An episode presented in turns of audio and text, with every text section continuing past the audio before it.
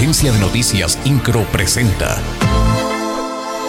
Resumen informativo. En el marco del Día del Bombero, el gobernador del estado, Mauricio Curi González, celebró el 73 aniversario de Bomberos de Querétaro, en donde reconoció la convicción y el profesionalismo de las mujeres y hombres que con su labor diaria salvaguardan la integridad y el patrimonio de la ciudadanía. El presidente del Colegio de Ingenieros Civiles del Estado de Querétaro, Sergio Camacho, reveló que ya comenzaron a revisar el proyecto del puente de Bernardo Quintana.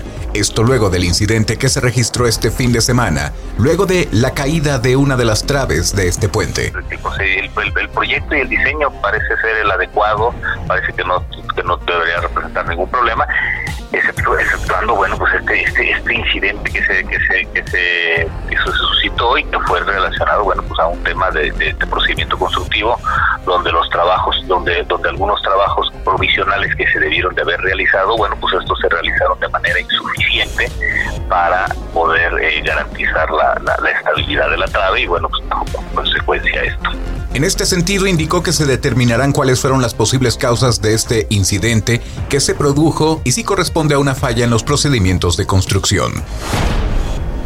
En el marco del Día Nacional de las y los Trabajadores Sociales, el presidente municipal de Querétaro, Luis Nava, en compañía de su esposa y presidenta del patronato del sistema municipal DIF, Araí Domínguez, entregaron reconocimientos a trabajadoras y trabajadores del sistema municipal DIF por la cercanía y empatía que tienen con las personas a las que atienden día a día para brindarles servicios de asistencia social. La rectora de la Universidad Autónoma de Querétaro, Teresa García Gasca, informó que la viruela símica o viruela del mono creció 70% en México, por lo que se debe extremar cuidados para disminuir el riesgo de contagio. Y en México ya se encuentran 20 entidades federativas, éramos 18 la semana pasada. Y bueno, lo único que nuevo que yo encontré bueno, aparte de que eh, incrementó un 20% eh, a nivel mundial la última semana, en México incrementó un 70%, de 147 casos a 252, no es, no es cosa menor. Recordó que el último reporte indica que hay 252 casos en el país en 20 estados de la República, entre ellos un caso confirmado en Querétaro y uno más que aún no se refleja en la estadística nacional.